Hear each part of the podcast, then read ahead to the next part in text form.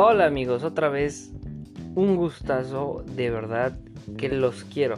A todos los que me escuchan, los que escuchaban la el último episodio fue un boom muy grande porque realmente sentí mucho feedback de parte de ustedes. Se los agradezco muchísimo. Recuerden, Only Connect es mi Instagram. Ahí pueden estar pendiente de todo lo que vamos haciendo.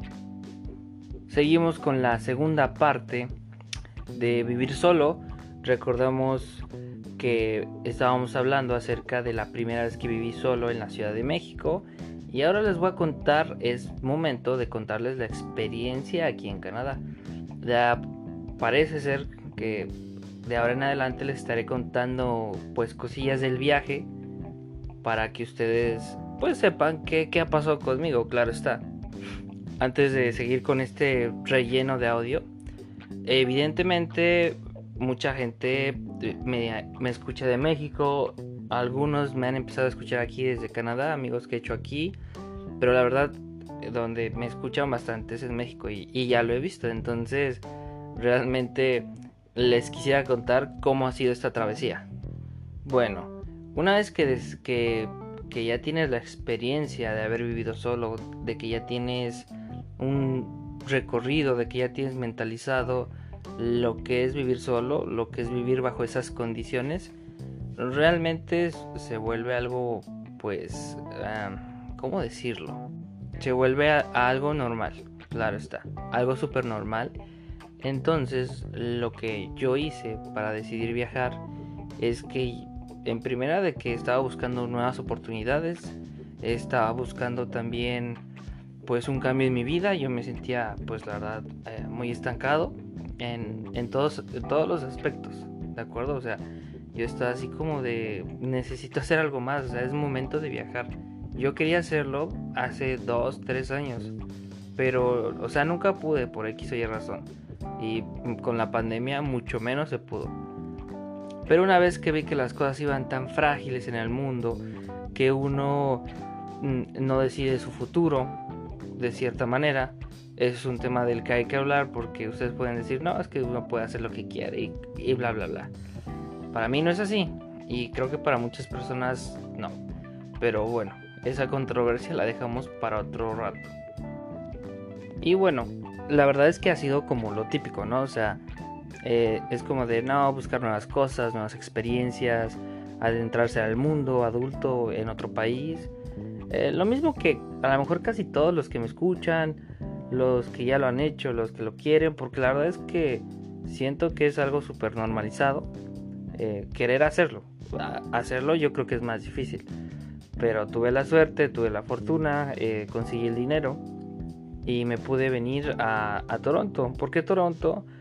Porque era la ciudad más grande, entonces por ende yo pensaba, claro, más oportunidades. O sea, entre más grande está aquí, pues puedes pescar cierto tipo de, de cosas, claro está.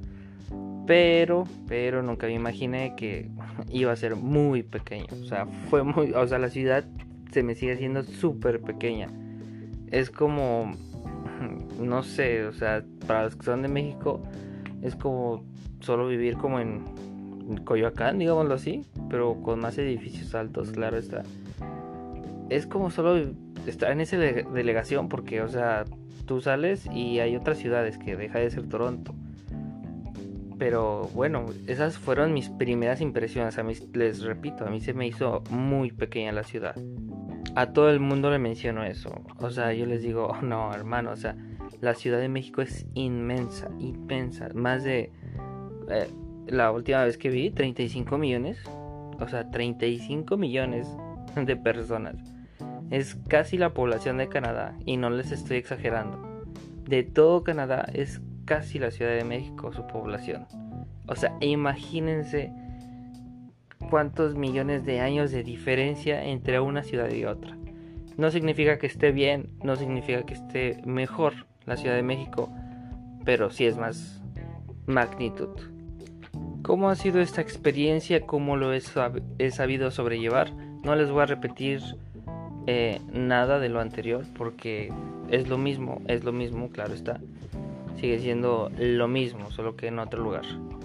Bueno, eh, después yo me, vi, me vine a San Catharines, aquí en Ciudad Jardín, literalmente se llama así.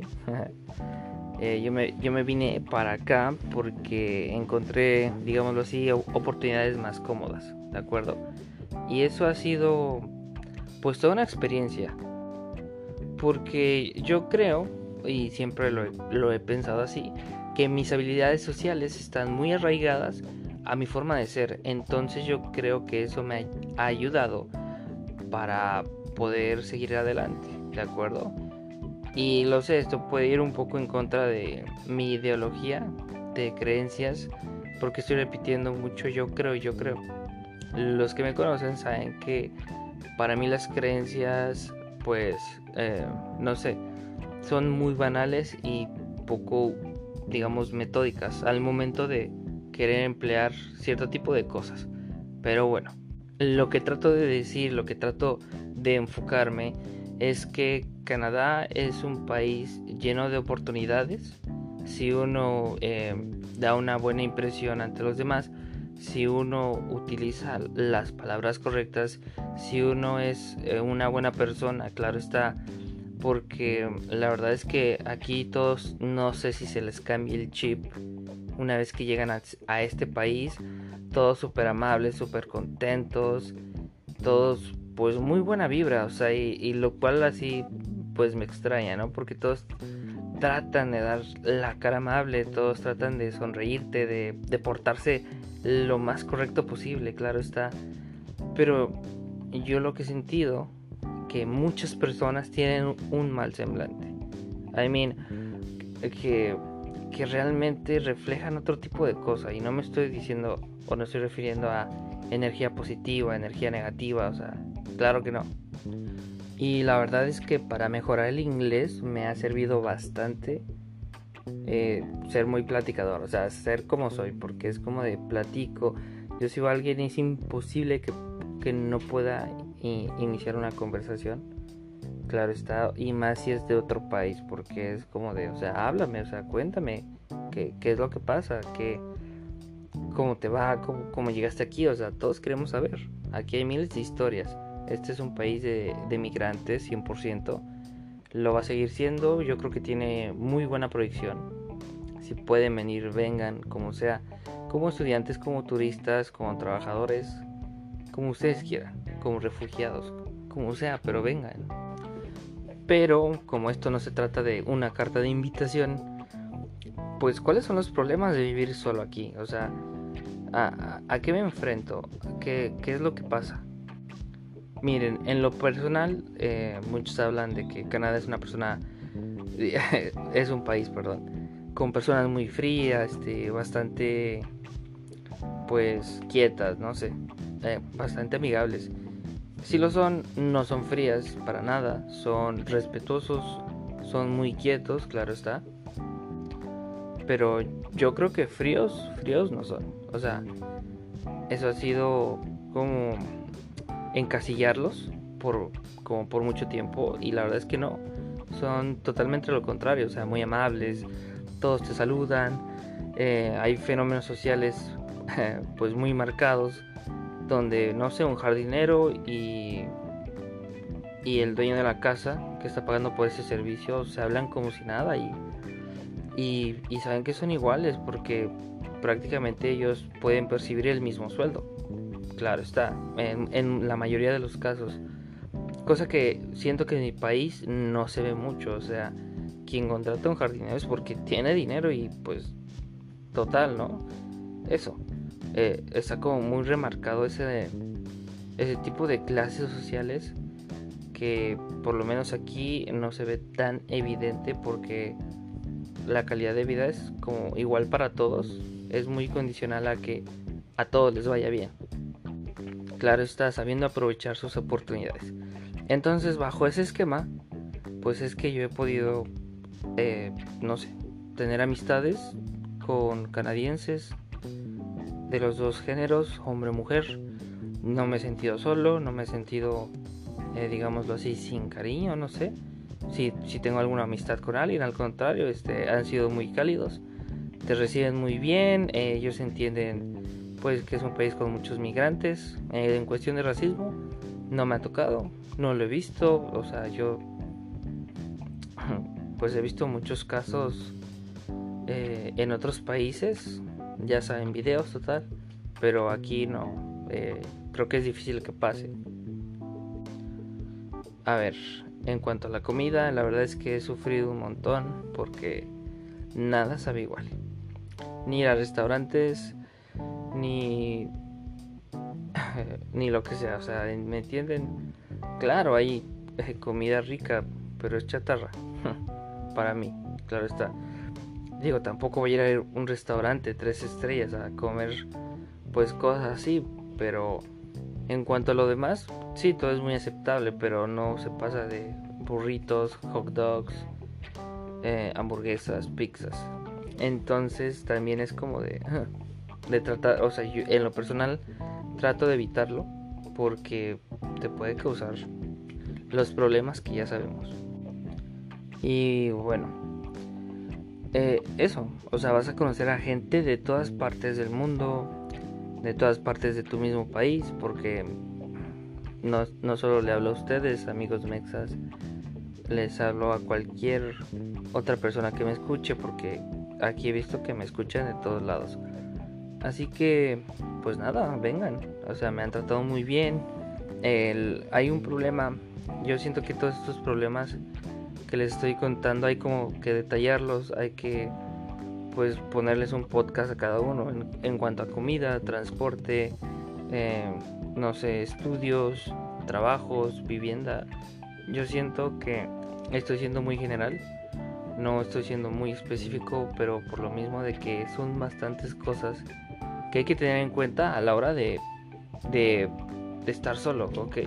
También saber cómo lidiar con, con tu soledad, porque pues sí, mucho tiempo vas a estar solo, pero pues al final de cuentas creo que es, muy bueno eh, encasillarte poco, poco en tu mente, disfrutar la, la soledad, pero igual todo el tiempo vas a estar acompañado en el trabajo, en el en tus estudios, donde quiera que estés, porque siempre va a haber gente.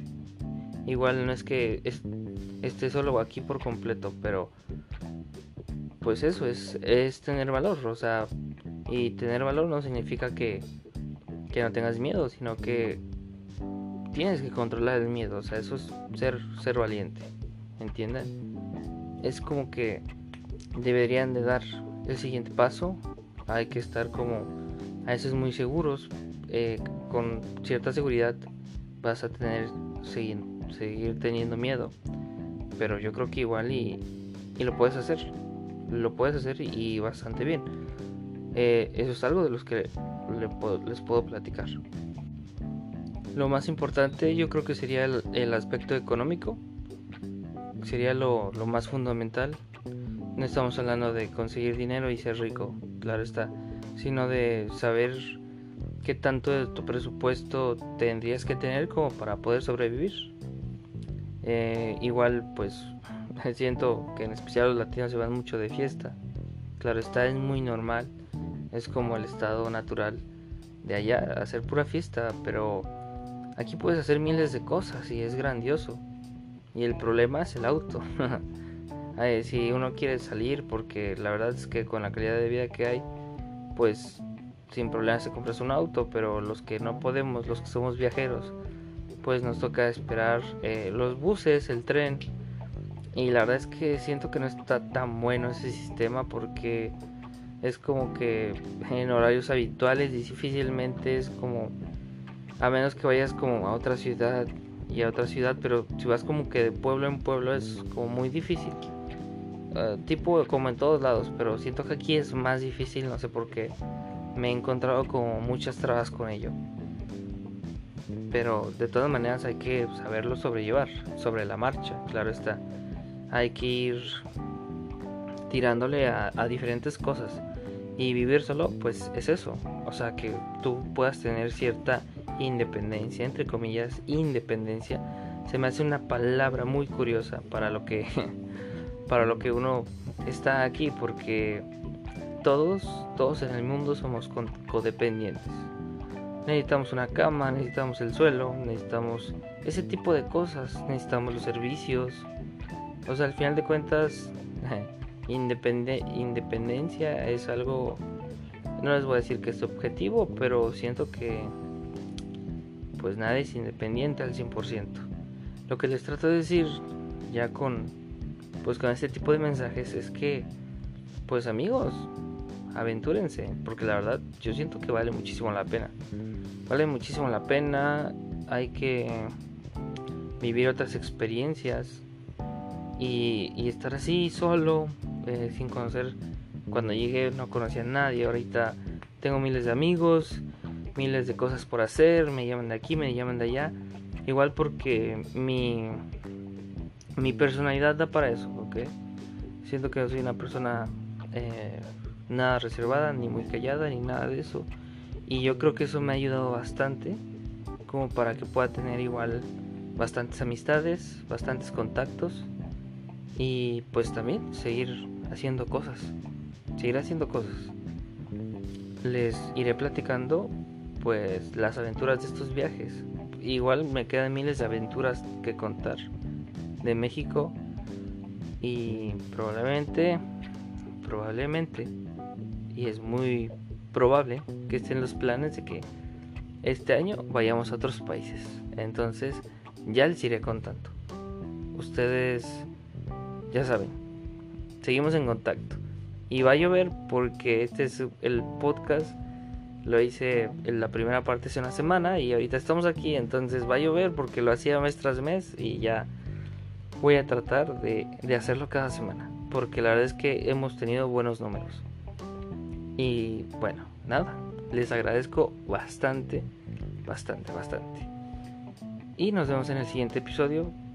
Normalmente siempre lo digo antes de qué va a tratar, pero ahora no tengo ni idea. Ok, no tengo ni idea. Así que hermanos, cuídense y recuerden mi Instagram, síganme ahí, OnlyConnect. Bye bye.